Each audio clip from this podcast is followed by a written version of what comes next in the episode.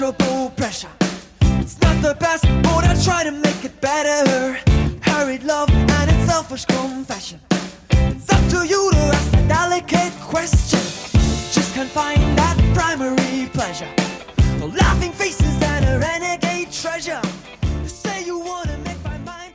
Hallo und herzlich willkommen zum Ringfuchs Podcast. Mein Name ist Marvin Mendel, an meiner Seite wie immer der wunderbare Jesper Bedecker. Hallo. Hi, hi. Jetzt immer mit Nachnamen, habe ich mir jetzt so angewöhnt. Mal gucken, wie lange ich es durchhalte. Aber ich freue mich, dass wir uns heute wieder zusammengefunden haben. Und wenn ihr euch freut, dass wir zusammengefunden haben, dann könntet ihr mal auf ringfuchs.de vorbeischauen, denn da gibt es eine Möglichkeit, wie ihr uns unterstützen könnt, unter anderem mit Patreon. Oder ihr kauft euch ein Shirt, das freut uns auch. Wir werden in der nächsten Zeit vielleicht auch ein bisschen was Neues präsentieren können. Da schauen wir mal. Wir freuen uns auch über ein Like, über eine gute Bewertung, bei, beispielsweise bei iTunes, macht und tut, was ihr nicht lassen könnt. Uns freut es auf jeden Fall sehr. Feedback auch immer erwünscht. Ihr wisst die bekannten Kanäle Facebook, Instagram, Twitter, alles reinhauen. Und jetzt würde ich sagen, fangen wir mit dem Thema an, um das es heute geht. Es geht nämlich um Turniere im Pro Wrestling. Und liebe Leute, es gibt massig Turniere. Und Jesper, jetzt frage ich dich, weil ihr was ist denn der allgemeine Charakter von Turnieren? Also, was finden wir dann daran gut und was zeichnet ein Turnier erstmal überhaupt aus? Ja, ich glaube, dass äh, im Wrestling ist das ganz besonders wichtig, weil ähm, ich glaube, man, man versucht sich von, wenn man neu zum Wrestling kommt, versucht man sich an alle Sachen zu klammern, die man auf den ersten Blick lesen kann. Und ein Turnier ist ja nun in der Regel erstmal ein Konzept, was wir auch aus allen anderen Sportarten kennen. Also wir wissen, in der Regel ist das ein 1 gegen 1 äh, Wettkampf, sage ich jetzt erstmal ganz, ganz blöd, meistens eine K.O.-Runde, wo dann irgendwie eine bestimmte Anzahl von Wrestlern, seien es jetzt 4, 8 oder 16, äh, in Einzelpaarungen gegeneinander antreten und eben peu à peu so viele Leute eliminiert werden, bis wir irgendwann dann ein Finale und dann hoffentlich auch einen, auch einen Sieger haben.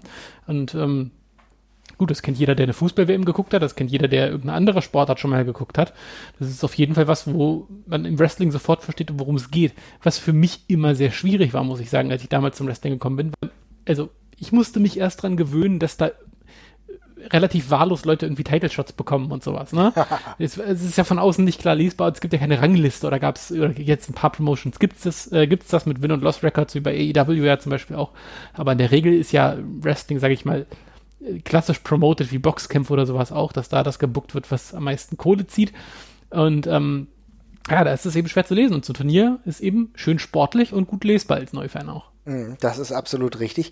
Ich muss halt sagen, für mich ist das insofern spannend gewesen, denn es hat für mich immer ein bisschen Legitimation diesem ganzen Ja.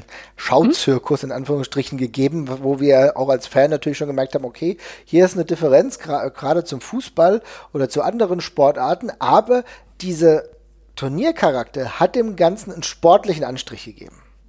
Ja, genau. Es ist, ein, es ist sehr sportlich, es ist total verständlich. Man weiß auch, warum jetzt zum Beispiel jemand, warum jetzt einer mal geschummelt hat. Man kann auch in diesen Turniermatches meistens sehr schön und schnell ähm, verstehen, wer da die, die Guten und die Bösen sind, ganz einfach. Also es ist einfach so eine, ja, wie so eine Kompaktvariante von dem, was man im Wrestling sonst so bekommt, so ein bisschen. Ne? Also alles so ein bisschen runtergebrochen, aber eben gleichzeitig, man hat diesen sportlichen Anreiz noch dazu. Jedes Match ist wichtig. Also man versteht, warum es in jedem Match um was geht.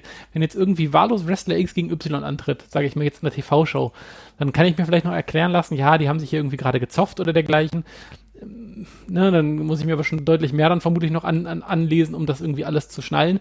Und bei einem Turnier ist es eben einfach vollkommen klar. Die wollen eben einfach alle nach und nach jede Runde gewinnen, um dann zum Schluss den Titel oder den Gürtel oder den Pokal oder auch einfach nur die Ehre zu gewinnen, die es da geht. Aber das Ziel ist halt klar. Wir haben eine ganz klare Strecke, auf die das da alles zusteuert. Ja, und du sagst ja gerade, es gibt ja verschiedene Arten eines Ziels. Es kann einmal finanzieller Natur sein, wie wir beispielsweise beim Catch Grand Prix merken oder bei vielen Turnieren, die es in der Vergangenheit auch gerade in Europa gab, wo es eigentlich im Endeffekt um Geldgewinn ging. Wir könnten beispielsweise auch ein Titelturnier sehen, darüber werden wir nachher wahrscheinlich auch noch en Detail sprechen. Und anders ist es auch möglich, dass man einen Title Shot bekommt. Irgendetwas, was einen Wert symbolisiert, der dann auch einen Folgecharakter haben kann. Ganz oft der Fall, muss ich sagen, ja. Aber es ist ganz cool. Und ähm, ich will trotzdem dich mal fragen, bist du denn überhaupt ein Fan von Wrestling-Turnieren oder bist du das gar nicht? Es kann ja auch sein, dass du das eher kacke findest. Ich glaube, tendenziell finde ich das ziemlich cool. Ich glaube, ich finde, es gibt ziemlich genauso viele schlechte Wrestling-Turniere, wie es gute gibt. Also ich würde jetzt, es ist nichts, wo ich generell, also ein Wrestling-Turnier per se ist jetzt erstmal nichts, wo ich sage, voll geil. Äh, muss ich unbedingt sehen. Ich, die, auf die Rahmenbedingungen kommt es ein bisschen an, aber ein gut gemachtes Wrestling-Turnier ist schon eine richtig, richtig feine Sache und vor allem eine gute Methode, ähm, so althergebrachte Strukturen mal ein bisschen aufzubrechen, mal was Besonderes zu machen. Und darum würde ich generell schon sagen, ich bin pro Turnier, vor allem wenn es irgendeine Art von Staple-Veranstaltung im Jahreskalender von, von der jeweiligen Promotion ist und mit einer gewissen Tradition auch kommt. Finde ich immer cool. Mhm. Mag allerdings auch mal so spontane Sachen wie Number One Contender Turniere. Finde ich auch mal cool. Ja, ist äh, durchaus auch immer ein Potenzial äh, da, muss ich auch sagen. Bin auch im Number One Contender Turnieren durchaus aufgeschlossen. Äh, das hat nämlich nochmal den Charakter, dass eigentlich der Titel, um den es dann tatsächlich gehen wird, gehen könnte irgendwann, ja nochmal eine ganz andere Wertigkeit auch bekommt. Ne? Also dementsprechend mhm. finde ich auch ganz cool. Aber ich bin auch eher auf der Pro-Seite, deutlich auf der Pro-Seite. Muss aber sagen, dazu kommen wir nachher wahrscheinlich noch auch, dass ich eine gewisse Hassliebe zu einigen Turnieren habe. Aber da kommen wir mal später drauf, denn jetzt will ich eigentlich erstmal wissen, was gibt's denn alles für Turniere? Jesper, einfach nur mal Names droppen, damit die Leute, die vielleicht eher nur auf der WWE-Schiene unterwegs sind, jetzt einen Eindruck bekommen, was es noch so gibt. Äh, was ähm, kam uns in den letzten Jahren entgegen? Genau, ich glaube, ja, wenn du die Frage so stellst, da stehe ich ja wieder Ochs vom Berg quasi, weil das ist ja super, so super viel, was es da gibt. Das ist krass, ich glaube, wir ne? können ja, wir können es uns ja mal einfach machen. Wir können ja mal einfach mal auf die vielleicht wichtigsten zum Beginn eingehen. Das ist vielleicht ein bisschen simpel, aber vielleicht auch ganz interessant, damit man mal so ein bisschen, wie du schon sagst, einen Überblick bekommt, wie es vielleicht global aussieht. Also ich denke, jeder WWE-Fan wird in irgendeiner Form noch das King of the Ring Tournament kennen. Mhm. Äh, es war ja auch lange, lange genug ein eigener Pay-Per-View, äh, der mal sehr wichtig war. Ähm, witzigerweise auch mit einem Preis, der ähm, gar kein so richtiger war. Man war dann halt King. Man hat teilweise sogar einen Thron bekommen und da durfte sich, auf, durfte, durfte sich eine, eine lustige Krone aufsetzen, hat sogar ein Zepter bekommen oder dergleichen. Aber eigentlich war das ein Turnier, wo es um die Ehre ging. Aber trotzdem war dieser Sieg dieses, bei diesem Turnier natürlich irgendwie immer eine Art von Ritterschlag. Also wenn man dieses Ding gewonnen hat, dann konnte man sich in der Regel sicher sein, die WWE plant was mit dieser Person. Das war relativ prestigeträchtig für lange Zeit, ehe es dann sehr verwässert worden ist und auch nur noch im, im Rahmen von Hausshows und sowas ausgetragen worden ist, was dann nicht mehr so pralle war. Aber ich denke, das ist mit der bekannteste Vertreter, zumindest im, auf dem nordamerikanischen Markt. Ja, muss man sagen, es ist der bekannteste. Bei weitem nicht der beste, aber du hast den King of the Ring angesprochen, da muss ich jetzt, okay, dann müssen wir eigentlich gleich jetzt nochmal darüber reden. Wir haben ja mal eine eigene Folge über den King of the Ring gemacht. Ähm, mhm. Die ausführliche findet ihr dann auch auf jeden Fall noch auf unserer Seite. Aber im Großen und Ganzen kann ich für mich festhalten sagen, das ist so ein Turnier, mit dem ich immer wieder hadere, weil eigentlich fand ja. ich die Idee des King of the Ring mega gut. Ja? Und ja. wir haben die Anfangszeit auch gesehen, in der das durchaus auch gut funktioniert hat aber es gibt einfach sehr, sehr große Flaws im Laufe der Zeit. Äh, ich fand es ehrlich gesagt eigentlich ganz cool, dass du das als Turnier gemacht hast, an, ähm, also wo, der, wo die Finalrunden, die letzten Runden wirklich bei einem Pay-Per-View stattgefunden haben. Ich mag auch eigentlich den Weg dahin in den TV-Shows, finde ich das auch gut, ja. Das sind alles, eigentlich das hat alles Potenzial, ne. Der Endgame der fehlt mir tatsächlich öfter. Ja, oder der hat mir da oftmals gefehlt, weil du, wie du sagst, ja, es ging irgendwie um die Ehre. Das ist richtig. Und das ist richtig und das ist wichtig. Aber Fakt ist, dass es halt auch gerade in der Wrestling-Erzählung der modernen Zeit nicht mehr ausgereicht hat, oftmals, dass du nur einen Titel hattest, bei dem es um die Ehre und das Zepter ging und um eine Krone. Das war ja für sehr, sehr viele, dann sage ich mal, charakterprägend. Beispielsweise aktuell ähm, der immer noch, glaube ich, amtierende ist Baron Corbin, der dann irgendwie King Corbin war. Ja, der ist dann halt irgendwie zu einem zum Pseudo-König verkommen. Das hat dem Ganzen aber jetzt auch nicht wirklich geholfen. Wir erinnern uns an King Booker, das war vielleicht noch eines der Momente, wo das wirklich gut funktioniert hat. Aber an sich ist es eigentlich dafür, einen, einen Wrestler irgendwie nach oben zu hieven, fast zu wenig, fand ich ich gebe dir insofern recht, dass es bei der WWE nicht mehr funktioniert hat. Ich würde dir aber vehement widersprechen, dass das tendenziell zu wenig ist, weil wir super viele Beispiele haben von anderen Promotions, wo das wunderbar funktioniert. Mhm. Ähm, da geht es, man muss, man muss eben etablieren, dass das was bedeutet. Ne? Genau, also, das ist genau das Problem. Du wir, hast wir konkretisiert, müssen, ja. Ja. Mhm. ja. wir müssten eben zwei, dreimal in, in, in, in Folge sehen, dass Gewinner des, des King of the Ring Tournaments halt ähm, danach wirklich die sprichwörtliche Rakete in den Hintern geschoben bekommen und dann halt richtig durchstarten. Ne? Und dass es dann eben richtig läuft, aber das ist eben oft genug nicht passiert. Ich muss auch sagen, es rankt sich da so ein leichter Mythos um diesen Pay-Per-View. Das ist mir auch erst neulich wieder bewusst geworden, als ich mir mal die alten King of the Rings Results durchgeguckt habe. Das, wie gesagt, früher war das ja ein eigener Pay-Per-View, ähm, aber selbst da wurde dieser, dieses Turnier nicht so richtig ernst genommen. Ne? Also diese Finalmatches von dem Turnier waren jetzt in, ich glaube, in seltensten Fällen der Main-Event von, diesen, äh, von, dies, von diesem Pay-Per-View. Ähm, ich weiß, beim ersten war es noch mit Bret Hart gegen Bam Bigelow, da war das auf jeden Fall das Finale. Ja. Aber viel mehr fällt mir dann schon nicht mehr ein. Und dann war es meistens irgendwie, ja, das dritte oder vierte oder manchmal auch das vorletzte Match auf der Card. Und danach kam meistens noch ein großes Title-Match.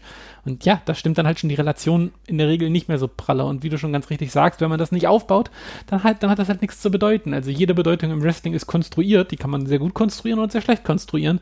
Und in dem Fall ist man eben sehr schludrig damit umgegangen und dann hat man eben auch sehr schnell gesehen, wie das an Bedeutung verloren hat. Also ich kann mich noch dran erinnern, dass so, als ich Wrestling angefangen habe zu gucken, äh, da, da war es noch so, dass es so ein bisschen was zu bedeuten hatte, aber das ist, hat er auch schon wieder wirklich rapide abgenommen und dann, wie gesagt, später ja, war es dann ja auch sogar in den Weeklies mal mit dabei und so. Und, ja. Es ist exakt das. Und das ist genau der äh, Punkt.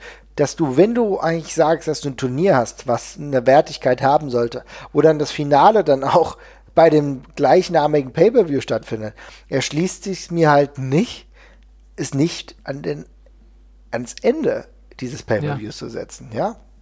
Das war irgendwie absurd. Und wir erinnern uns tatsächlich ja auch beispielsweise, wo es komplett überzeichnet schon war.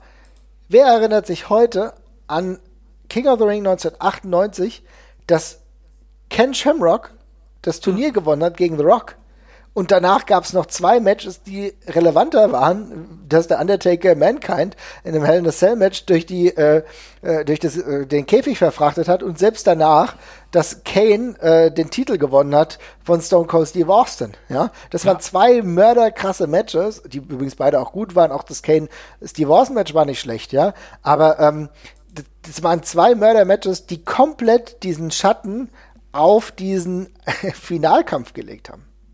Ja, exakt. Und davor eben auch wenig glorreiche Sachen wie King Mabel, der gegen Savio Vega im, im Main Event da siegt und King of the Ring wird. Und ähm, ja, Mark Marrow oder auch eher noch in dem Jahr als Steve Austin gewinnt, der vermutlich der ist, der am, am krassesten von der Geschichte profitiert hat, weil ja. es für ihn einfach ein cooler Promo-Moment war und diese Geburt von dem 316-Kram.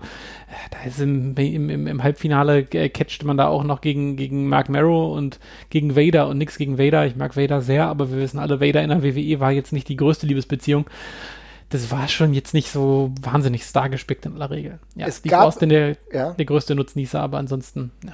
Ja, es gab zwei Leute, die noch großartig Nutznießer waren, würde ich sagen. Ähm, auch aus heutiger Sicht war damals für mich schon der, auch, auch wenn er auch da nicht im Main Event war, ja. Aber da war er zumindest im Pre-Main Event und hat selbigen dann gewonnen gegen Razor Ramon. Das war 1994, das war einfach Owen Hart, der seine äh, Ära auch noch weiter geprägt hat, damals als King of Hearts, ne? Eigentlich für mich der Startschuss in den Main Event. Naja, eigentlich. Ja eigentlich. Ja, und dann, genau, aber dann eigentlich später noch, ähm, wollte ich auch noch ganz kurz erwähnen, im kleineren Rahmen, aber doch halt mit einer gewissen Relevanz gesegnet, Kurt Angle damals. Das ist auch ein guter Punkt, das stimmt, ja. Mhm, genau. Was wolltest du noch sagen? Jetzt habe ich dich gerade. Nee, alles gut. Ich wollte gerade äh, dann äh, das Thema King of the Ring mal zumachen, weil mhm. dann wollte ich mal den Blick ein bisschen verschieben. Gerade auf dem japanischen Markt gibt es auch zwei sehr große Turniere im weitesten Sinne, die, ja, ich glaube, zu den prestigeträchtigsten äh, der Welt zählen. Also das ist einmal der G1 äh, Climax. Ich glaube, den kennt jetzt inzwischen jeder Wrestling-Fan, der sich zumindest im Internet so ein bisschen zurechtfindet. Ähm, es ist vielleicht äh, der, der, der, Turnierform, wie wir sie jetzt gerade beim King of the Ring haben, ein bisschen unähnlich. Es sind halt sehr viele Matches äh, outgestretched über einen äh, relativ großen Zeitraum mit vielen, vielen Shows, äh, wo es dann quasi zwei Blöcke gibt und der Sieger von den, äh, von den, die beiden Sieger von den Blöcken treten dann nochmal in einem großen Finalkampf gegeneinander an. Ähm, und relativ deckungsgleich, also widersprechen mir, wenn ich jetzt falsch liege, aber der Championship, äh, der Champion Carnival von, äh, von All Japan Pro Wrestling, der ja sogar noch ein bisschen äh, geschichtsträchtiger ist und quasi die Vorlage dafür auch war, der funktioniert ja in, der, in der Regel genauso. Also genau. Ja, da haben wir zwei relativ ähnliche Round-Robin-Turniere, wie man so schön sagt, die aber beide noch eine große Historie haben und beide auch noch sehr relevant sind. Vor allem der G1 vermutlich ein bisschen mehr als von All Japan. Also G1, äh, der, also New Japan ist einfach ein bisschen international präsenter, würde ich mal behaupten wollen. Ähm, aber auch All Japan hat da noch ein äh, heißes Eisen im Feuer. Auf jeden Fall, auch immer, immer äh, gut gespickt, ja, auch dieses Jahr, dieses Jahr Zeus gewonnen, ne, oder Zeus, wie man ihn richtig ausspricht, ja. hat zum Glück nichts mit dem Zeus der 80er, 90er zu tun. Also ganz andere Kiste, liebe Leute, wenn ihr euch nicht für All Japan interessiert, alles kein Problem. Aber cooler Wrestler auch und äh, Jahr für Jahr eigentlich immer noch gute Leute dabei. Ich erinnere mich gerne an das 2016er Ding, wo äh, Sekimoto gewonnen hat, einer unserer, kann ich schon sagen, Lieblingscatcher. Ja, insofern, mhm. äh, da sind, wie, wie, gut, dass du das aber angesprochen hast, weil da ist einfach schon so viel Star Power immer dabei gewesen. Aber es ist ja gar nicht so das ist nur in Japan und nicht nur bei der WWE der Fall ist, sondern es gibt ja unfassbar viele weitere Turniere. Ja. Unter anderem auch äh, Indie-Turniere, die eine genau. große Relevanz haben. Ja? Ich will aber, bevor du das sagst, noch ganz kurz eine Sache mal sagen, weil wir haben ja gerade bei King of the Ring jetzt zum Beispiel äh, gesagt, dass uns die Sieger, dass die Sieger teilweise eher nicht so aus dem, äh, aus dem, aus dem, aus dem Main Event Bereich kommen und es nicht so hoch hängt, wenn wir mal den G1 dagegen halten, ne? also die letzten Gewinner, Ibushi, Tanahashi, Naito, Omega, Okada, da sieht man sehr schnell, äh, da sind, es ist, das ist die absolute Main Event Riege, ne? da sieht man eben auch, was dieser Titel für ein, äh, für, für ein Prestige hat und dass die Leute, die dieses Ding gewinnen, auch total gestärkt daraus hervorgehen. Bei All Japan genauso. Genau. Das ist genau der wichtige Punkt, dass du es ansprichst, denn das zeigt natürlich, welche Wertigkeit du natürlich auch gewissen Turnieren geben kannst. Ne? Ja. Dass total. sie, genau.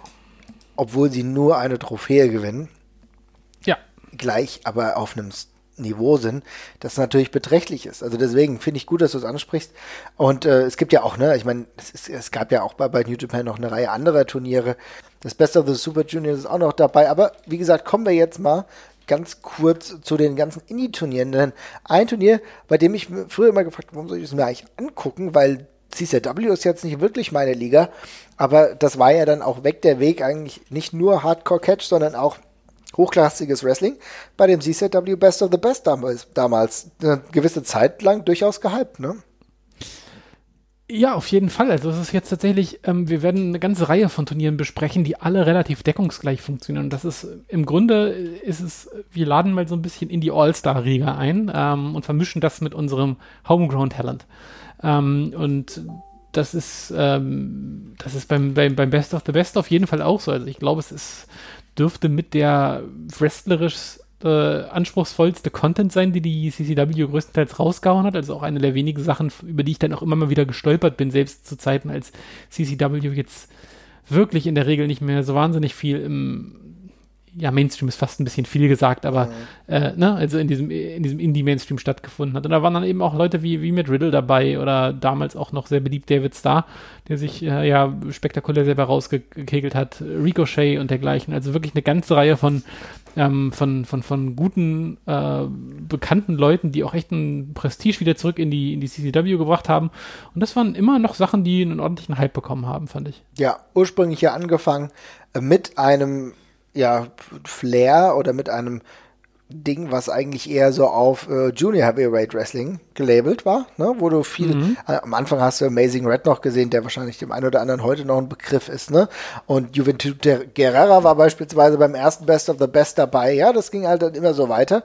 Und wie du richtig sagst, da waren viele gute Wrestler dabei, die man über Jahre hinweg noch gesehen hat, Chris Hero beispielsweise auch.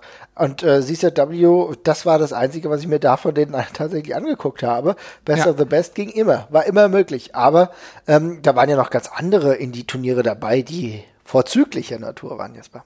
Ja, ich möchte allerdings gleich nochmal kurz in die gleiche Kerbe schlagen, weil das Turnier habe ich tatsächlich fast vergessen, bis ich sie recherchiert habe wieder. Und das war das Ted Petty Invitational. Oh, äh, sehr gut, von, wow. Von IWA Mid-South. Ähm, Ted Petty war äh, Rocco Rock mhm. von den ähm, von, von Public Enemy und äh, das war quasi ein äh, Memorial-Turnier für ihn, ähm, was sich gleichzeitig relativ schnell zum, ich glaube ja, wichtigsten mit Abstand wichtigsten Output von IWA mit South ähm, gemausert. Das war die, äh, die, die Liga von, I, von Ian Rotten, der vor allem bekannt war für ja, Deathmatch und Hardcore Wrestling, ähm, aber gleichzeitig sind in dieser Liga dann eben eine ganze Reihe von spannenden Leuten wie Chris Hero und CM Punk äh, rumgeturnt, Quackenbush öfters da gewesen, äh, Cesaro hat da auch sich seine ersten Sporen verdient, Samoa Joe dann und die waren eben auch alle immer bei diesem Ted Petty Invitation äh, dabei, was wirklich eine, die damalige Creme der la Creme des, des Indie-Wrestlings gewesen ist. Also ähm, ich kann jetzt mal wahllos hier mal ganz kurz eine, eine Runde mal raussuchen, die 2004er. Hm. Da ist Nigel McGuinness dabei, da ist Samoa Joe dabei, da ist Castagnoli dabei, da ist Chris Sabin dabei, da ist AJ Styles dabei, da ist Matt Sydal dabei, Super Dragon, P.T. Williams, Hero, Quackenbush, CM Punk, Austin Aries, Brian Danielson und Alex Shelley. Wow.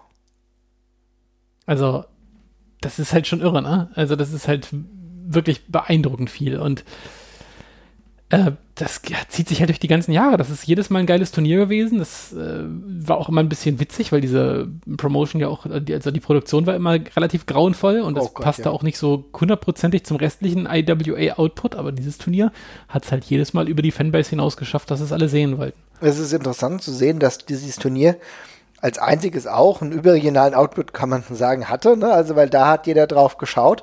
Ansonsten haben wir, ja, wir haben früher ja schon öfter mal IWA mit South uns angeguckt und haben ja früher dann auch noch echt viel Scheiße, auch äh, kacke ausgeleuchtet, scheiß Turnhalle und so weiter und so fort, ja. Aber Ja. da war halt das Wrestling dann einfach so gut, dass man, äh, es ist immer durchgestaut, dass man sagt, okay, man muss sich's angucken. Ne? Das Ted Petty Invitational, ursprünglich ja gestartet als äh, Sweet Science 16, so hieß es ursprünglich, bevor dann Ted Petty halt gestorben ist und Ian Rodman gesagt hat, okay, ein guter Buddy von mir, deswegen benennen wir das um. Immer wieder extrem gute Wrestler dabei gehabt. AJ Styles ja auch, also ich meine, wenn du das überlegst, was da teilweise für Leute dabei waren, interessante Paarungen auch will jetzt nicht zu sehr auf diese Situation eingehen, aber selbst äh, auch mal eine Frauenwrestlerin äh, wie Mickey Knuckles dann dabei gewesen. Ähm, also auch da früh schon irgendwie Intergender Wrestling, das muss man ja sowieso sagen, hat IWA mit South tatsächlich öfter probiert, auch schon in Zeiten, in denen das nicht so ganz so trendy war, sage ich mal. Ähm, schon cool. Später noch Kevin Steen dabei gewesen. Da war schon die Creme de la Creme dabei, genauso auch der spätere Seth Rollins, der auch dabei war. Das ist schon cool. Cool, dass du es genannt hast. Ich äh, muss ja sagen, ich hätte es sonst vergessen. Apropos, du hättest es sonst vergessen. Ich weiß nicht, ob du folgendes auch vergessen hättest, aber sagt dir die ECWA noch was? Nee. Ja. Das ist nämlich auch spannend gewesen. Das ist witzigerweise das allererste, woran ich denken müsste. Und vielleicht fällt dir gleich ein, was ich meine, wenn ich den Namen des Turniers sage, aber das ist das Super 8 Tournament. Vielleicht klingelt es dann noch ganz dunkel bei dir. Ja, ja, ja. Wow, okay. Ja, das Super A-Tournament, ja. Ach Ja. du Scheiße, das ist ja schon auch lang, lange her. Das ist lange her. Das Super, also die, die Liga gibt es tatsächlich noch, habe ich vorhin festgestellt. Äh, allerdings ohne in irgendeiner Form äh, spannenden Kram noch zu produzieren. Dieses Super 8 Tournament hat in, immer in Delaware, glaube ich, stattgefunden. Äh, die ECWA war, also stand für, stand für East Coast Wrestling Association, glaube ich, und war auch in Delaware angesiedelt und war eigentlich jetzt eine Promotion, die ja, in der Regel jetzt nicht wahnsinnig viel Output hatte auf dem, äh, also äh, auf dem, auf dem Markt. Wir müssen jetzt dazu sagen, ich rede hier jetzt vor allem von der Zeit, ja, irgendwie nach der Jahrtausendwende, ne? Also es war sehr, sehr schwierig, an, an, an Indie-Wrestling-Tapes ranzukommen. Und es gab immer so ein paar Go-To-Sachen, die man sich immer gut besorgen konnte, wenn man wissen wollte, wer jetzt gerade so der, ja, wer gerade so der nächste große Star sein könnte oder auch die, die aktuellen Frischlinge, die jetzt cool sind und dergleichen. Und von dieser total unbekannten Promotion gab es halt jedes Jahr dieses Super A-Tournament, was genau darauf eingezahlt hat. Da waren in der Regel eine ganze Reihe von sehr guten Leuten mit dabei. Ähm, und gleichzeitig auf der anderen Seite waren sehr viele neue dabei, die man in der Regel noch so gar nicht kannte. Also ich kann mal auf das, das erste, was ich davon jemals gelesen habe, das hat sich bei mir aus irgendwelchen Gründen total ins Gedächtnis eingebrannt, war das 2000er, was gewonnen wurde von Christopher Daniels, der damals als ganz heißer Tipp galt auf dem Indie-Markt und äh, dann auch bei Ring of Honor sehr schnell sehr groß geworden ist. Und da sind so ein paar Namen bei, die kennt man, Scoot Andrews, Trent Acid, Chad Collier, ne? Die sind so Namen und, und Sharkboy zum Beispiel auch, also Leute, die man, die man kennt, auch wenn sie jetzt nicht alle zum ganz großen Ruhm gekommen sind. Aber dann sind halt Leute dabei wie Jet Jaguar, Jeff Patterson und Vic Capri, bei dem es bei mir noch ganz dunkel klingelt, aber mehr weiß ich auch nicht mehr. Im nächsten Jahr sind dann Leute wie Loki und American Dragon dabei und Tony Cosina, Spanky, Reckless Youth. Also wirklich immer eine bunte Mischung aus äh, sehr guten Leuten, Leuten, die man noch gar nicht kennt. Und das war auch immer so ein Geheimtipp, dass man dieses Tape halt haben musste, weil man da halt immer auch so ein bisschen Leute gesehen hat, die's, die einerseits schon die gemachten Stars im Indie-Markt waren und gleichzeitig aber die noch dabei waren, von denen man noch gar nichts wusste. Aus Boah. denen fairerweise auch noch dann nichts mehr geworden ist teilweise. Ja, krass, ja, ja, große, große äh, Spannbreite an teilweise echt guten Wrestlern und teilweise Wrestlern, die in einem bestimmten Umfang gut waren, aber es nicht über einen gewissen Hype geschafft haben. Ne? Donovan Morgan beispielsweise auch so ein Beispiel. Genau, auch, ge- war auch immer mit dabei gefühlt, genau. Ja, ja ist Ähm, spannend, ja. Hm. Ja, um mal ganz kurz, ich, das 2002er Turnier ist, glaube ich, relativ beeindruckend, mit das beeindruckendste vom Line-Up durch, durchweg. Das, darauf wollte ich nochmal kurz eingehen. Mhm. Da waren, es, es waren halt immer acht, Super 8 und so. Uh, Amazing Red war mit dabei in der ersten Runde, Bobby Roode war mit dabei, AJ Styles, Xavier, das, den ist jetzt inzwischen leider auch verstorben. Das war der erste Ring of Honor äh, Champion, wenn ich mich recht erinnere, und der, der längste. Uh, ich weiß nicht, ob er der erste war, aber auf jeden Fall der, der mit der mit, mit einer Rekordtitelschaft eine ganz lange Zeit gehabt hat. Jamie Noble, Matt Strikers, Donovan Morgan, du hast ihn gerade richtig angesprochen, und ein Typ namens Pepper Parks, mhm. äh, hinter dem sich niemand anderes verbirgt als The Blade von AEW tatsächlich. Ach, krass. Pepper Park, krass, wow, okay, der ist auch schon, ja. wirklich schon lange dabei. der ist schon lange dabei, seit 2002 in Delaware mit von der Partie gewesen. Aber es war ein spannendes Turnier und ich hab, musste da sofort dran denken, weil bei mir hat sich das so krass eingebrannt, dass es dieses Geheimtipp-Turnier war, dass ich bei Wrestling-Turnieren immer daran denken muss, weil es auch so witzig ist, dass es damals dieser Geheimtipp war, obwohl keine Sau sonst irgendwas von dieser Promotion geguckt hat. Wie lustig es aber auch teilweise ist, dass du dann nur sagst, okay, da schaue ich mal rein. Ne? Ja, genau. In diesem ein Tape in diesem Jahr schaue ich mal rein. Ne? War dann später auch noch so. Also ich meine, es gab auch immer wieder richtig gute Leute, die dann dabei waren. Auch einmal Mil Milano Collection AT war dann 2006 mal dabei und so. Ne? Ja. Das ist schon cool. Cool, dass du es erwähnt hast, weil, äh, wie gesagt, auch das hätte ich wahrscheinlich aus meinem Gedankenkonstrukt gelöscht. ja, dann hau mal rein, was dir noch einfällt.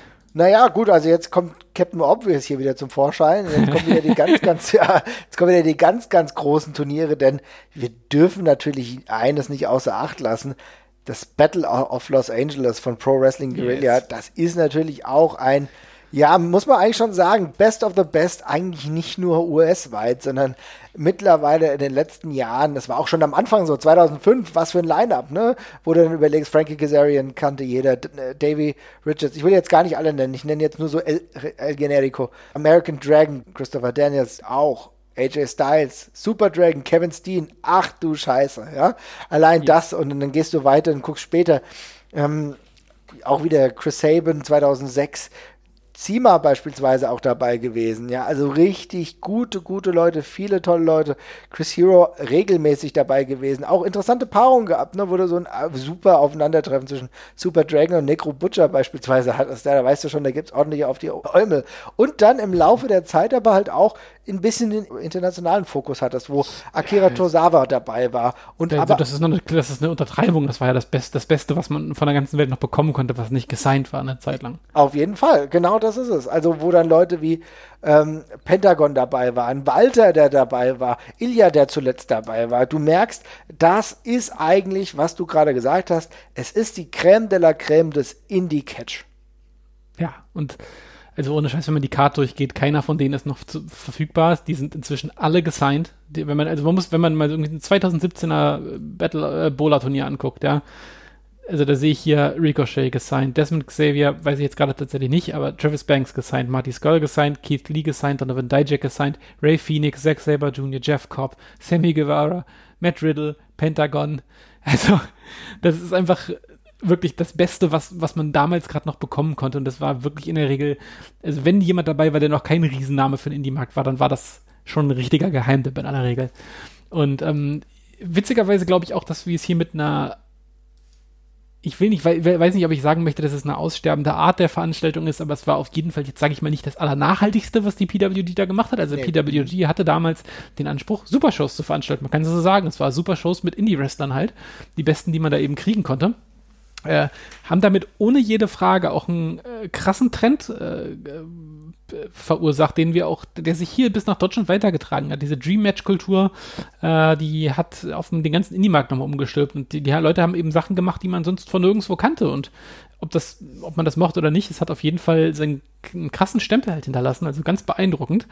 Äh, gleichzeitig glaube ich nicht die größte Überraschung, dass PWG eine von den Promotions ist, die seit Corona keine einzige Show mehr veranstaltet hat. Ja, aber warum ist es für dich keine Überraschung? Kannst du jetzt trotzdem. Ja, weil es eine Fly-in-Promotion es ist einfach eine Fly-in-Promotion. Also das größte, das größte, also es gibt, das, das größte Event des Jahres basiert darauf, dass Leute aus aller Welt eingeflogen werden, die gegeneinander catchen. Äh, in der Regel gewinnt jetzt auch nicht unbedingt jemand, der danach noch da ist oder dergleichen oder der dann noch irgendwie da was zeigen kann. Und ehrlich gesagt, das zieht sich ja sogar bei den anderen Events von PWG äh, weiter. Ne? Das sind ja meistens irgendwie Dream Match Cards gewesen, sehr viele. Ähm, und ja, jetzt wo großes Reisen nicht mehr möglich ist, da liegt das natürlich blank. Also finde ich folgerichtig fast. Kann ich ja noch keinen Vorwurf für machen. Ja, auf jeden Fall. Äh, das, äh, das muss man auf jeden Fall sagen und das finde ich auch vollkommen akzeptabel. Äh, wenn das deren Ansatz ist und deren Level, auf dem sie veranstalten wollen, macht es natürlich nur Sinn, dass du halt jetzt nicht veranstaltest, ne? Ja. Aber es ist natürlich trotzdem für uns als Fans immer wieder sehr, sehr spannend gewesen. Auch für Leute, die beispielsweise nur rudimentär den Indie-Markt im Fokus hatten, konnten sich durch dieses Turnier einigermaßen wieder aufschlauen. Wer denn gerade jetzt nicht bei einer großen Promotion unterwegs ist und für ihn oder für sie zu einem, naja, potenziellen Fan-Favorite gelangen werden. Oder ja. gelangen könnte, ne? Ja. War interessant. Also ich meine, auch da immer mal wieder die Versuche gemacht, ne? Candice LeRae auch als Frau unterwegs gewesen, auch im Turnier weitergekommen. Äh, spannend. Ich finde es total geil. Und einer meiner Markout-Momente war tatsächlich, als Sex Saber Jr. Ähm, auch dort unterwegs war. Find, immer noch, immer noch großer Fan, wird wahrscheinlich nie vergehen.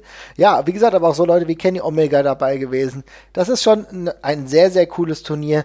Supercard, wie du richtig sagst. Werden auch Sachen ausgepackt, die man auch in dieser Häufigkeit sonst gar nicht so sehen will. Ja, also, dass du weißt, dass dieses Battle of Los Angeles ein Supercard-Turnier ist, wo allerhand schwachsinnig absurde Spots auch gemacht werden, die auch in diesem Kontext gut funktionieren, aber du kannst ja nicht jede Woche sehen. Nee, also mir ist es auch zu viel. Also ich kann mir davon nicht mal eine Show am Stück angucken, muss ich ganz ehrlich sagen, weil halt einfach jedes Match so krass drüber davon ist und mir davon auch zu vielen Leuten völlig der Bezug fehlt. Und es ist halt Dream Match nach Dream Match. Es war ohne Frage sehr unterhaltsam, also vor allem in Abschnitten und wenn man auf dieses spotty, sehr spektakuläre Indie-Wrestling äh, steht, dann ist das vermutlich eine Oase, aber damals habe ich das auch gerne geguckt, aber heutzutage würde das, glaube ich, bei mir überhaupt nicht mehr funktionieren. Also, ja. Ist ja auch vollkommen in Ordnung. Ne? Ja. Hast du denn noch weitere, die du mal ansprechen wollen würdest? Ähm, ich hätte tatsächlich jetzt mal einfach die offensichtlichste Variante genannt, die wir hier so quasi als Pendant dazu haben. Und ich nenne jetzt mal das 16 Carat einfach. Ich habe jetzt gedacht, äh, du nimmst ein WCW Cruiserweight Tag Tournament oder so. Ja, alles klar. Genau. Ja, genau nee, nee, nee, ich, ich, ich, ich nehme mal, nehm mal die größte Jahresveranstaltung von der WXW tatsächlich. Ja. Ähm, ich glaube, die ganz große internationale Prägung hat das auch bekommen, als dieser Hype auch von PWG ordentlich angetrieben und dergleichen war. Da hat es ja überall so ein bisschen stattgefunden. Gibt ja auch noch andere vergleichbare Turniere. Aber ähm, 16 Carat war immer ein ganz wichtiger Fix, Fixpunkt im, im Jahreskalender von der WXW. Ähm, immer eine also dann später eine sehr coole Mischung, am Anfang sehr viel Fly-Ins und dann eigentlich immer mehr hin zu einem Mix aus Fly-Ins und äh, Homegrown-Talent, was ja auch Sinn macht, damit man die eigenen Leute eben schön aufbauen kann und äh, man eben gleichermaßen tolles, spektakuläres und internationales Wrestling, was ich sehr liebe, bietet, aber gleichzeitig eben auch den eigenen Kader stärkt. Mhm. Und ja, so ist es eben seit Jahren mit eins der wichtigsten Turniere auf der Welt und ja, man kann glaube ich sagen, das Wichtigste in Europa, da kann man vielleicht auch streiten drüber. Äh, um die Nuancen geht es mir jetzt nicht, aber sagen wir mal, zu den Top 3 Turnieren in Europa gehört es auf jeden Fall. Und ähm, komplette, komplette Nummer geworden halt. Auf jeden Fall. Also ich muss ganz ehrlich sagen, wenn du sagst, okay, es ist einer der Top 3 äh, in Europa, ja, also ehrlich gesagt sehe ich da kein anderes Turnier. Welches hättest du denn genannt als Alternative? Ich weiß nicht, es, es, hätte vielleicht, es hätte vielleicht Jahre gegeben, da hätte man sagen können, dass das Super Strong Style von Progress vielleicht ja, eine internationale, äh, mhm. ja, vielleicht, ich meinte jetzt auch nur vom, vom, vom, vom internationalen Renommee, mhm. hat das, war, da hatte Progress vielleicht mal kurzzeitig den größeren Hype. Mhm. Und da hätte ich jetzt mal gesagt, in ein paar Jahren könnte man, könnte man das Argument vielleicht bringen, ähm, aber pff, ich glaube, mein, äh, meine persönliche Meinung wäre es auch nicht. Nee, ich glaube auch, also ehrlich gesagt, man, die WXW hat damit früher angefangen und hat gemerkt, dass so ein Turnier auch dementsprechend auch auf europäischem Markt sehr, sehr gut funktionieren kann. Und das Super Strong Style 16 hat sich da ordentlich dran gehängt. Ne? Und äh, wenn du auch dann teilweise gesehen hast, welche Wrestler dann am Start waren oder welche Wrestler dann ein Jahr später am Start waren. Also ich würde eher sagen, das ist eine gute Kopie des, von Progress gewesen, aber halt leider nicht äh, die perfekte Kopie, denn äh, das Beste ist immer noch das Original und so war es auch beim äh, 16 Karat Gold Tournament. Und ich weiß noch, als es zum ersten Mal kam. Ich habe mich so gefreut, weil ich eigentlich Jahre hinweg immer die Hoffnung hatte, mach doch mal sowas wie so ein Turnier. Das wäre so, so geil. Und dann war es 2006 zum ersten Mal der Fall. Und boy, oh boy, ey, richtig gut. Ich bin ein absoluter Fan. Wir waren ja, wir fahren ja jedes Jahr zu diesem Drei-Tage-Turnier, muss man ja sagen, dann noch ein paar Ausläufer da vorne hin. Es ist einfach eine super Veranstaltung, natürlich mit auch Fly-Ins, tollen Fly-Ins, die uns im Laufe der Jahre geboten wurden, aber auch höchstklassigem europäischen Wrestling. Und das macht tatsächlich das ja, ich würde fast sagen, das äh, 16 Karat Gold Tournament auch eines der vielleicht 10, 15 wichtigsten Turniere der Wrestling-Welt in, ja, komplett. Würde ich schon sagen. Ja. Mhm. ja, auf jeden Fall. Weil du auch siehst, was dann daraus wird, ist dann oftmals auch anderweitig erfolgreich. Ne? Klar, das war jetzt 2007 vielleicht nicht der Move, der jetzt am überraschendsten war, dass Chris Hero gewonnen hat. Aber Leute wie Walter, die gewonnen haben. El Generico war auch da schon auf dem High. Aber trotzdem, auch ein Tommy End, äh, der hat da nochmal neuen Vibe bekommen. Ist nochmal mehr zu einem Pro-Wrestler geworden. Zack Saber Jr., der den Titel bekommen hat. Ähm, nachdem es auch schon länger probiert hat. Ilya Dragunov, auf den gesetzt wurde. Auch ein Lucky Kid, der sich ja jetzt gerade aktuell nochmal neu erfindet. Cara Noir ist auch so eine Wette auf die Zukunft, muss man sagen, die natürlich jetzt zwischenzeitlich ziemlich gehypt war. Jetzt müssen wir sehen, wie es nach Corona weitergeht, aber trotzdem ein Charakter, wenn alles gut läuft, mit dem werden wir wahrscheinlich noch lange unsere Freude haben. Also wir sehen, da sind auch Wetten auf die Zukunft dabei und auch hier, wo wir sagen, okay, da sind die Besten des US-Indie-Marktes dabei, dann waren es hier halt auch echt Leute, die teilweise in Europa die Besten in Europa waren. Das ist einfach eine richtig coole Mischung gewesen mit einigen geilen Fly-Ins. Übrigens auch, und das ist immer ein ganz besonderer Touch, auch Fly-Ins nicht nur aus den USA, nicht nur vielleicht aus Großbritannien, sondern auch immer wieder aus Japan. Und das war ja. so ein bisschen das Besondere, was das ganze Turnier noch geiler gemacht hat, fand ich. Ja, ja, ohne, ohne jede Frage. War für mich auch immer ein ganz prägendes Ding. Fand ich immer super cool, dass man es eben auch schafft, diesen, ich sag jetzt mal, Weltmeisterschafts- Gedanken eben auch so auszubauen, indem man eben auch die entsprechenden Leute aus aller Herren Länder eben einfliegt und da was machen lässt. Und das, ja, finde ich super cool. Will ich auch nie missen. Also so cool ich eine viele Homegrown Talent finde, dieser internationale Sprengler drin, der ist halt einfach der absolute Hammer. Den will ich, den will ich einfach haben. Auf jeden Fall. Also, ist gehört einfach dazu. Und es ist einfach schön, dass wir solche Turniere dann auch dementsprechend in Deutschland verfolgen können. Und deswegen äh, reden wir darüber auch so euphorisch, weil es immer wieder geil ist. ja. Genau. Hast, hast, du denn noch äh, Turniere, über die du gesondert sprechen wollen würdest? Ich meine, es gab ja, wie gesagt, auch bei der WCW gab es einige Turniere. Fakt ist aber, dass, dass, dass der Kern oftmals gerade bei der WCW auch sich an Championship-Turniere ja. gegangen hat, ja? Ja, würde ich, würde ich. Also ist mir auch. Ich, mir fallen so ein paar kleine Sachen ein, aber es ist mir jetzt nichts krass in Erinnerung geblieben von dem Kram, muss ich ganz ehrlich sagen. Das ist einfach, hat nicht so eine krasse Prägung, das hat nicht so ein, dieser Flavor fehlt mir da einfach so ein bisschen. Ne? Es ist einfach so, waren halt Turniere und, und gut war damit. Also hast du irgendeins, was du da noch gesondert reden, ähm, reden wollen würdest? Ansonsten würde ich nämlich nochmal weiter springen zu was anderem. Nee, ich spring nochmal weiter zu was anderem, weil ja. bei mir ist es nämlich genauso. Es gab echt coole Turniere zum Teil auch, ja. Da waren aber meistens halt einfach Titelturniere dabei, wo es um die Krönung eines neuen Champions ging. Und ich muss auch sagen, ich mag das. Ich mag das grundsätzlich, dass es die Möglichkeit gibt, wenn ein Titel aufgrund einer Verletzung oder so vakatiert werden muss, dass man sagt, okay, man macht nicht irgendwie einen Kampf zwischen zwei Leuten oder so, sondern man macht ein komplettes Turnier. Das gefällt mir immer gut. Und trägt dazu bei, dass ein Titel glaubwürdiger wird. Finde ich auch. Was Aber dann möchte ich nämlich, mhm. ja, ich, ich wollte gerne, du hast es vorhin schon mal ganz kurz einmal, ähm, ganz kurz einmal angerissen, aber das Best of the äh, Super Jun äh, Juniors ähm, wollte ich nochmal erwähnen, weil das auch ein ziemlich cooles äh, Turnier tatsächlich ist, was mir sehr gut gefallen hat.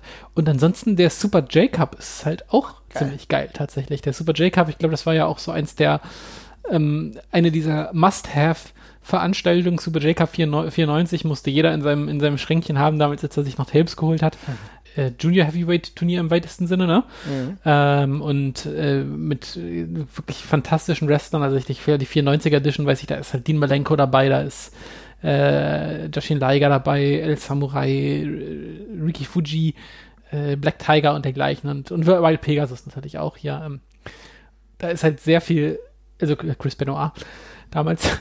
ähm, super, super cooles Turnier ähm, und auch super Star gespickt jedes Jahr wieder. Also ich finde, da ist eine ganze Reihe von guten Sachen dabei. Der 95er gilt, glaube ich, als ähnlich gut. Ähm, kann man sich auf jeden Fall auch nochmal angucken und ist sehr spannend und divers besetzt. Ja, sehe ich genauso. Also etwas, was man jedem Wrestling-Fan tatsächlich nur empfehlen kann, weil auch da. Auch cool, auch, sorry, ganz cool, auch ja. super cool, weil das ja unterschiedliche Promotions waren, die man da eingeladen hat. Da war ja von New Japan bis Frontier Martial Arts Wrestling und Michinoku Pro und aber auch hier Necro Casas war ja auch mit zum Beispiel mit dabei aus, aus Mexiko und dergleichen. Das ist halt geil. Und das ist halt, warum ist das so geil? Das ist deshalb so geil, weil halt wirklich alle unterschiedlichen Leute zusammenkamen, wo du äh, Leute akkreditiert hast, die, der eine kam daher, der andere kam daher, eigentlich eine andere Promotion represented, aber es ging hier wirklich um das, was, es, was der Titel war, der Super Junior. Ja, so ist es. Das ist natürlich auf jeden Fall auch damals ja gar nicht, nicht so komplett unüblich, aber trotzdem, es ist halt generell im Wrestling-Zirkus, gerade wenn wir die WWE gewohnt sind, ist es halt unüblich, wie es immer so ist, dann kämpfen ja Wrestler nur eigentlich untereinander in ihrer Liga. Und wenn dann irgendwie äh, solche Ligenbarrieren mal abgebrochen oder abgebaut werden, dann gucken wir besonders hin, ja, und denken, ja. Uiuiuiui, ja. Und das ist einfach richtig cool. Kann man sich immer geben, kann ich jedem nur empfehlen. Es gibt natürlich auch noch einen Haufen anderer Turniere und wir wollen jetzt auch die ganzen tollen Turniere, die es beispielsweise bei Ring of Honor gab, da gibt es ja auch Survival of the Fittest super Sachen, aber wir können natürlich jetzt nicht auf alles gehen und wir hatten für uns jetzt erstmal festgenommen, wir gucken ja auf die, die uns am besten in Erinnerung blieben einfach. Ne? Genau. So Insofern ist es ja gar kein Problem, aber lass uns doch noch mal ein bisschen weg von dem reinen Name-Dropping und von den Sachen, die uns damals begeistert haben, hingehen. Wo liegt denn auch die Schwierigkeit in Turnieren? Weil natürlich, wir haben die Vorteile illustriert, es ist eine glaubwürdige Erzählung. Es geht auch darum, eine sportliche Erzählung zu haben. Ähm, es ist aber gleichzeitig auch nicht immer geil, oder? Naja, ich glaube, man kann sich schon selber ganz gut als Promoter bei dem Teilnehmerfeld in den Fuß schießen. Ähm, man muss ja von vornherein sehr viel vorab planen und ein sehr diverses Matchfeld quasi rausbekommen. Ne? Also es darf sich halt auch nicht alles wiederholen. Du musst äh, für den Sieger meistens irgendwie vier oder fünf geile Matchpartner schon mal von vornherein auswählen und gleichzeitig das eben so divers gestalten, dass die Fans halt weiterhin Bock haben und gleichzeitig darf es eben auch alles nicht super offensichtlich sein. Also du willst ja nicht, dass von vornherein der Sieger halt feststeht. Du brauchst immer wieder Zweifel. In jedem Match musst du Zweifel sehen. Äh, im, Fan, Im Fanhirn spinnen sich andauernd die Theorien weiter, wie denn der weitere Weg sein könnte, wenn jetzt doch vielleicht der andere gewinnt und nicht der Favorit. Und ich finde, das ist halt schon ein wahnsinniger Anspruch. Also das, vor allem wenn es dann auch über mehrere Tage geht, äh, dann ist das schon ein ganz schönes, ganz schöner Drahtseilakt, sowohl das qualitativ als auch storyline-technisch halt auf einem guten Niveau zu halten. Ja, das ist ein ganz, ganz wichtiger Punkt. Die Erzählweise, ja, ist immer eigen. Die kann oftmals total gut sein und die kann sich ja auch in andere Storylines wieder einflechten. Also beispielsweise haben wir es auch bei der WXW immer wieder gehabt, dass beispielsweise Erzählungen hin zum Karat gegangen sind, was ich immer geil mhm. fand, weil es eine ja. super äh, Möglichkeit war, dein eigenes Talent auch insofern dahin zu pushen, dass sie eine Legitimation haben, an diesem Turnier teilzunehmen. Weil diese Fehde zwischen den beiden so wichtig war, so relevant war in der vorherigen Erzählung, dass es vollkommen den Spot auf der Card verdient hat, auch wenn daneben Cody Rhodes steht beispielsweise, ja, weil genau, es passt ja. einfach, ja, also das finde ich ja. auf der einen Seite gut, ist ist aber auch natürlich die Möglichkeit da, dass ähm, Fans natürlich nicht so komplett geistig dranbleiben, weil sie enttäuscht werden. Das ist auch immer so eine Sache, ne? Und mhm, dann zu erzählen, ja. warum es trotzdem gut ist, dass du gerade enttäuscht wirst, ist das Besondere. Ja, genau, du äh, stößt eigentlich weg, aber musst gleichzeitig wieder anfüttern. Das ist, wie gesagt, schon Drahtseilakt und ähm, genau, da muss man eben auch mal ich sag mal, ein bisschen Eier zeigen und äh, daran glauben, dass die eigene Entscheidung die richtige ist und dass es die nächsten Wrestler im Ring dann gleich wieder rausholen werden. Also was nichts anderes als, auf einer normalen Wrestling-Card auch, aber bei Turnieren trägt das sich halt durch, so ein bisschen, ne? Ja, so ist es. Aber genau das, das ist halt der besondere Fokus, der natürlich einem Turnier zuteil wird. Beispielsweise, wo es für mich nicht gut funktioniert hat, war äh, damals, wir haben ja letztens über die Survival Series gesprochen, da gab es ein eigenes Turnier damals mal, äh, das Deadly Games Turnier, wo The Rock dann gewonnen hat.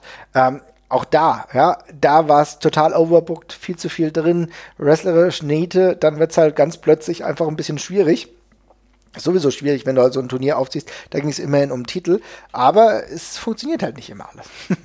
Ja, so ist es. Ja. Insofern, wir haben geklärt, was uns fasziniert, was der, dass der sportliche Charakter gut ist. Hast du denn in der ganzen Erfahrung, die du jetzt durch viele Turniere, die du geschaut hast, mitgenommen hast, hast du denn irgendwie so ein paar Momente oder ein paar Situationen, die irgendwie für dich auch so den Turniercharakter ausmachen, wo du sagst, das war besonders geil? Da gibt da gibt's da gibt's sehr viel. Also ich habe ganz viel. Ich muss ganz ganz ehrlich sagen, bei den bei den ganzen äh, Karat-Turnieren bin ich meistens so durchemotionalisiert, dass ich das alles sehr krass einbrennt einfach. Ja. Also da habe ich noch in der Regel sehr viel im Kopf und kann mich an die Finalmatches meistens noch ziemlich bildlich erinnern. Ich bin dann immer ganz überrascht, wie äh, ich selbst diese Finalmatches von Tag 3, wo ich in der Regel wirklich kaum noch richtig stehen kann, äh, wie gut ich die noch im Kopf habe, wenn ich mir die nochmal ansehe. Also das ist, das hat sich alles sehr gut eingebrannt. Aber ja, da sind ganz viele Momente bei, also gerade bei den Karat-Sachen, wo man eben emotional ganz krass involviert ist und sich dann eben einfach freut, wenn man den eigenen äh, Faith halt von Mensch zu Mensch halt quasi durchjubelt an der Stelle. Ne? Also und gleichzeitig auch immer geil halt, wenn es halt internationale Dream-Matches gibt, wie Mike Bailey gegen Bandido oder dergleichen, an dem man sich dann da erfreuen kann.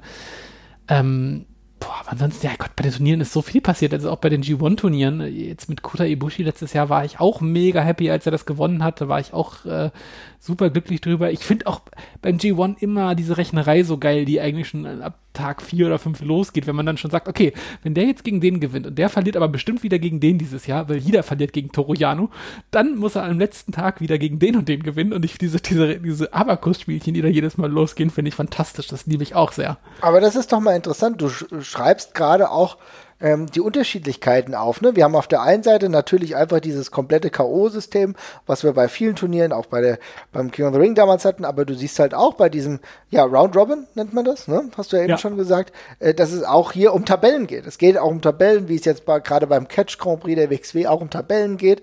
Ja, wer dann am Ende wo?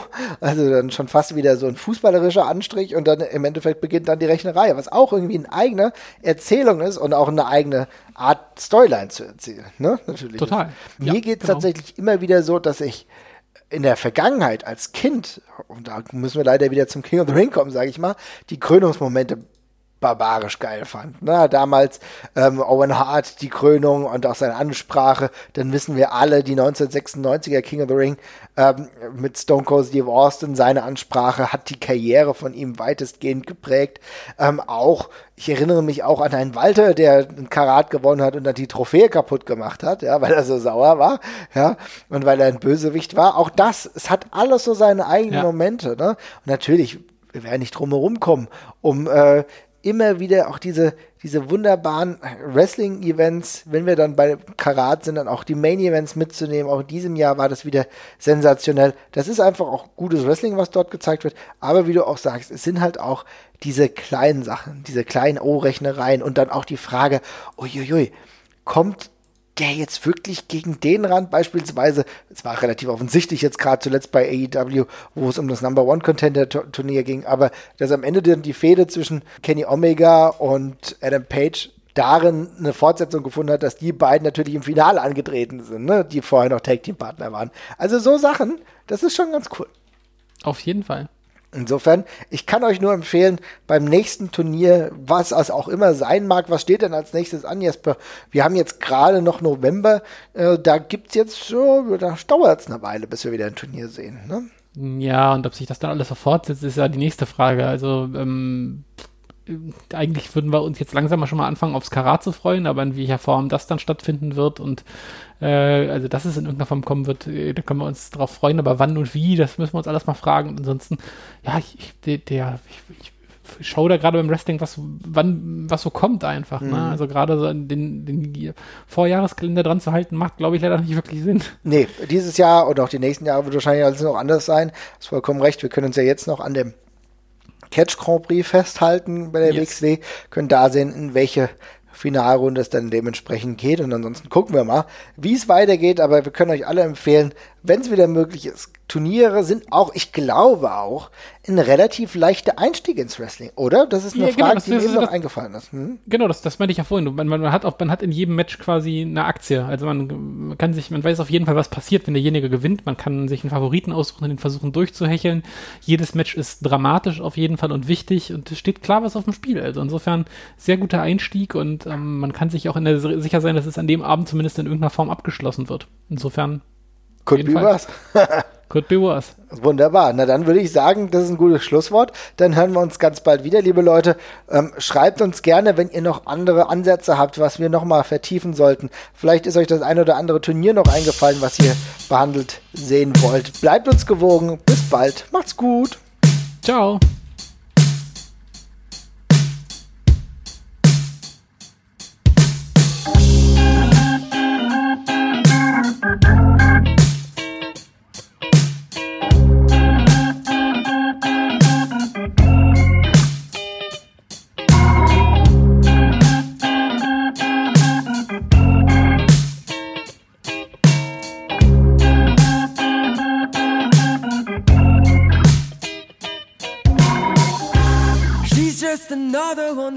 Afford it.